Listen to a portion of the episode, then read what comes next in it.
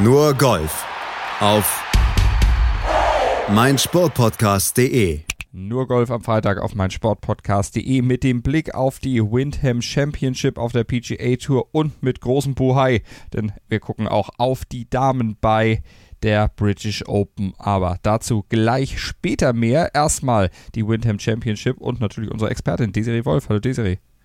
Hallo Malte. Ja, da waren niedrige Scores möglich im Street Country Club in der ersten Runde. Ben Ahn mit einer 62, bogiefrei, minus 8, schlaggleich vorne mit dem ebenfalls bogiefreien Sanjay im, auch eine 62 gespielt, beide mit Career Low Rounds gleich zum Start in dieses letzte Turnier der offiziellen Saison 43 von 43. Jetzt kommen ja dann erstmal die weiteren Turniere, die Playoffs, die starten ja dann. Und dieses Turnier, die Windham Championship, letzte Möglichkeit, um sich auch noch das Tourticket für die neue Saison und auch noch einen Platz in den Playoffs zu sichern. Unter anderem auch für Martin Keimer, der zwar ein bisschen weiter zurückliegt, aber gar nicht so schlecht. Und auch Jordan Spies, der hat es ganz gut gehabt. Die Serie, wenn wir auf die Scores erstmal gucken, es war wirklich viel möglich.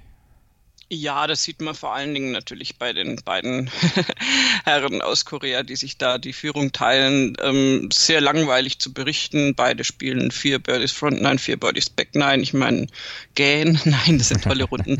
Bogiefrei zu bleiben ist sowieso, also auch auf so einem Platz, wo wirklich niedrige Scores möglich sind, trotzdem einfach immer noch eine super Leistung.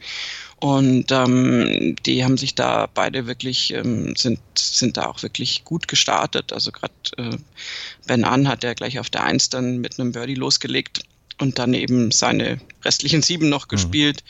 Und ähm, Sung Jae Im hat dasselbe gemacht ähm, auf der 10. Also er ist auf der 10 gestartet, hat auch am ersten noch gleich ein Birdie gespielt und dann nochmal Birdie-Serie 14 bis 16. Da, da bist du dann natürlich auch ordentlich irgendwie drin. Äh, daran sieht man, dass niedrige äh, Scores möglich sind und vor allen Dingen, dass eben Martin Keimer, der, wie ich finde, mit äh, seiner Runde da jetzt weitestgehend zufrieden sein kann, ähm, da sicher auch noch äh, theoretisch eine ähm, Bewegung nach oben auf dem Leaderboard machen kann und natürlich auch machen muss, wenn es da jetzt um die Tourkarte geht. Er braucht ein Top-Ten-Ergebnis. Das ist jetzt im Moment noch, noch äh, nicht ähm, am Horizont mit seinem geteilten 27. Platz. Bei ihm ging es auch super los. Er hat in den ersten sechs Löchern vier Birdies gespielt äh, und da dachte ich noch so, wow, okay, da geht er heute mal richtig was.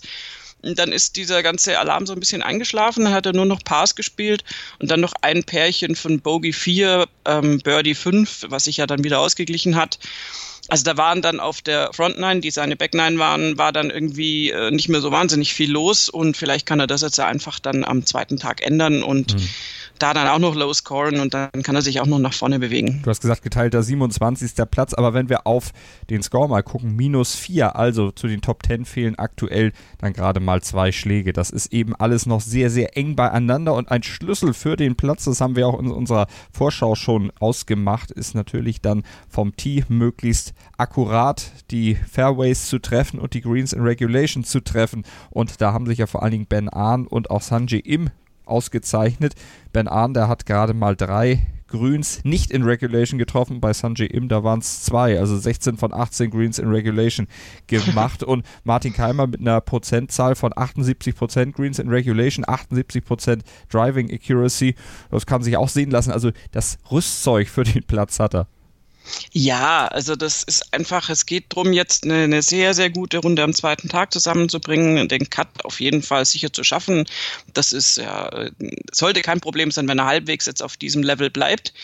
Ähm, aber er muss halt richtig nach vorne und äh, wie sich jeder er selbst ausrechnen kann, auf einem Platz, auf dem niedrig gescored werden kann, äh, muss eben auch Martin Keimer jetzt richtig nachliefern, weil die anderen ja auch nicht irgendwie im Clubhaus bleiben. Und insofern wird es ein spannendes Wochenende. Wo es tatsächlich so ein bisschen Mauer aussieht, ist bei den anderen deutschen Spielern. Alex Jaker auf einem geteilten 93. mit minus 1 mhm. und Stefan Jäger äh, bei Even Paar auf einem geteilten 113 da sehe ich jetzt im Moment keinen Punkt zu gewinnen für die Tourkarte. Also da sieht es jetzt im Moment nicht so richtig gut aus. Die kämpfen um einen Cut und auch der ist im Moment nicht ganz in Reichweite. Also da muss richtig noch was passieren am zweiten Tag. Drücken wir die Daumen, dass es passiert. Äh, es passieren ja manchmal auch dann, na, Wunder will ich nicht sagen, aber auf jeden Fall sehr, sehr positive Ausrutscher. So zum Beispiel auch bei Jordan Spies. Der ist ein Schlag besser als Martin Keimer, liegt mit zwei Schläge besser. Er hat eine 64 gespielt, liegt mit einer minus 6 auf dem geteilten siebten Platz und hatte vor allen Dingen einen ultra heißen Putter.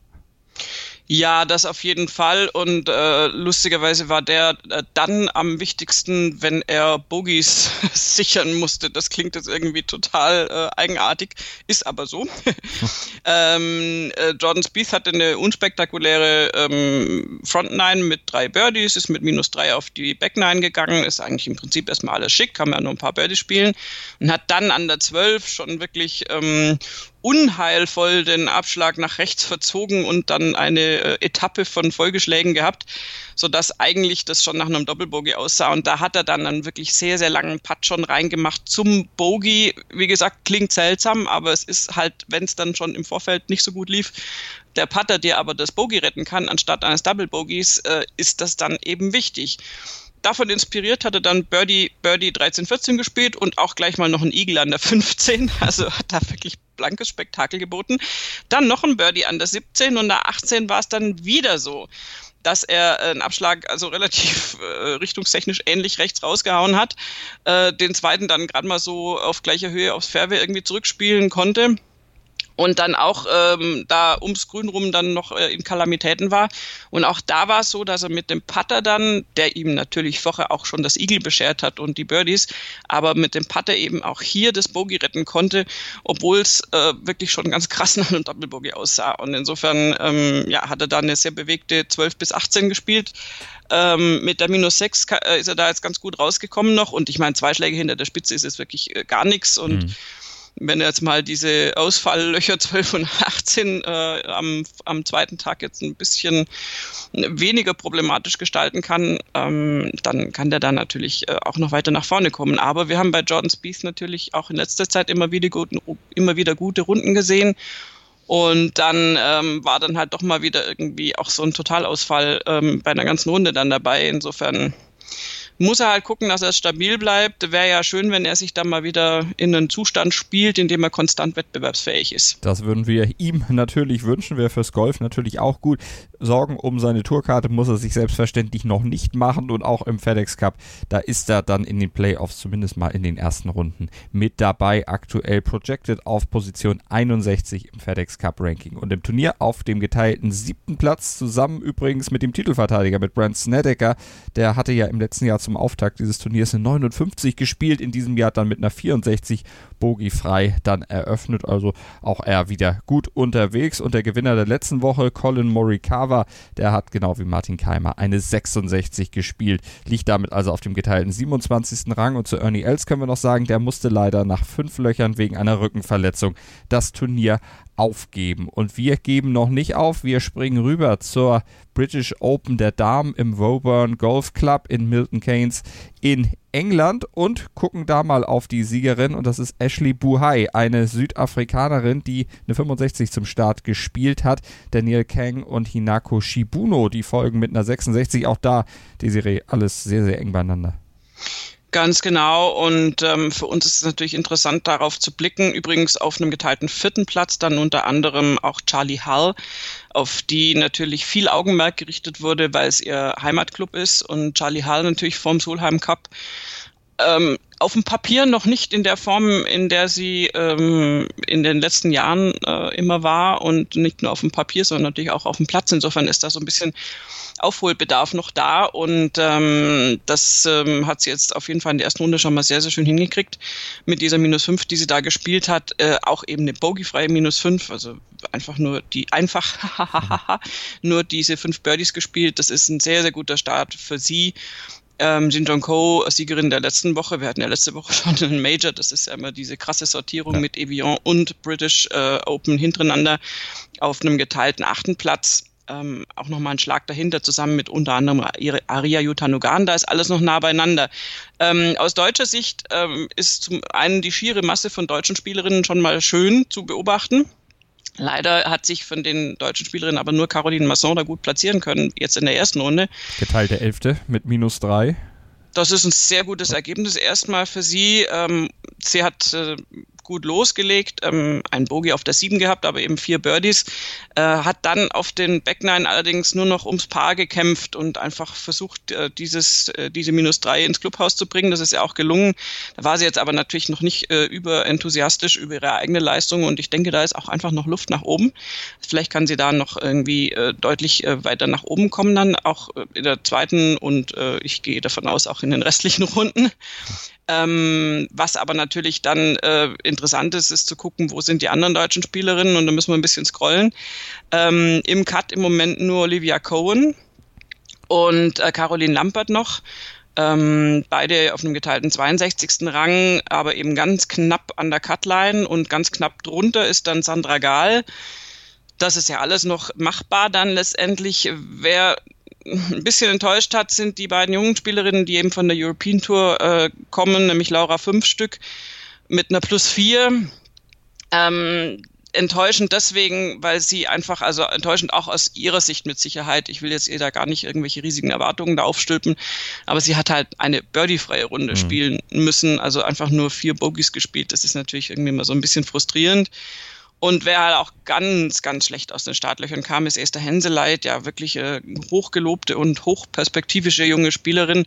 Und sie hat irgendwie so gar nicht da in, ins Spiel gefunden, hat gleich mal auf Loch 1 bis 3 drei Bogies gespielt, diese plus 3 dann gehalten, bis es auf die 10 ging, dann kamen auf 10, 12, 13 nochmal drei Bogies hat ein einziges Birdie an der 14 gespielt, an einem Paar 3 und dann aber gleich nochmal ein Bogie nachgeschoben auf der 16. Also mit plus 6 liegt sie da echt am Ende des Feldes und ich sehe sie da kaum im Cut, ehrlich gesagt, weil da müsste sie eine richtig wahnsinnig gute Runde jetzt spielen. Äh, kann sie tatsächlich ähm, auf der Ladies European Tour, da kann sie richtig äh, tief scoren. Ob das jetzt natürlich bei einem Major auch funktioniert, werden wir sehen. Wir drücken natürlich die Daumen. Ähm, aber also die besten Karten aus deutscher Sicht hat definitiv Caroline Masson im Moment. Absolut, geteilter elfter Platz aller Ehren wert. Und bei Esther Henseleit, ja gut, da ist es dann eben auch ein Major. Da sind andere Erwartungen, da ist ein anderer Druck, da ist ein anderes Feld. Und das ist für so eine junge Spielerin natürlich dann auch nochmal eine neue Situation. Aber Sie befindet sich da unten am Ende des Leaderboards ja gar nicht in so schlechter Gesellschaft. Dame Laura Davis ist letzte mit plus 10, aber oh gut, da ist, kann Esther Henseleit sagen, ich bin zumindest besser als Laura Davis. und als Tiffany Joe auch. ja, äh, Laura Davis ist natürlich ähm, auch nicht mehr die allerjüngste und hat da tatsächlich ein unglaubliches Bogey-Feuerwerk abgefeuert mit zwei Double Bogies noch, hat einen Birdie gespielt auf der zwei, ging also eigentlich erstmal gut los und dann ging es dahin mit dem Score. Ähm, Laura Davis hat aber so ziemlich alles in ihrer Karriere gesehen und auch gewonnen. Ähm, die kann sich da, glaube ich, relativ entspannt zurücklehnen und wird eh eher als äh, Solheim Cup Vizekapitänin äh, da unterwegs sein und sich dann die Spielerinnen anschauen, unter anderem dann auch Esther Henseleit. Ähm, die ja in einem, ja, in so einem Kreis von Spielerinnen sich befindet, die jetzt eigentlich so vom Papier her für die Picks der äh, Kapitänin, nämlich Katrina Matthew, in Frage kommen würden. Ähm, ich, ich finde tatsächlich, dass es zu früh wäre. Also mhm. so sehr ich das natürlich äh, ihr gönnen würde und das natürlich auch ganz toll fände, wenn es eine deutsche Spielerin noch schafft, weil fix äh, qualifiziert ist bisher nur Caroline Masson. Ähm, aber es, ja, also ich kann es mir jetzt nicht vorstellen. Sie hat ja auch beim Evian jetzt nicht ein Riesenergebnis gespielt.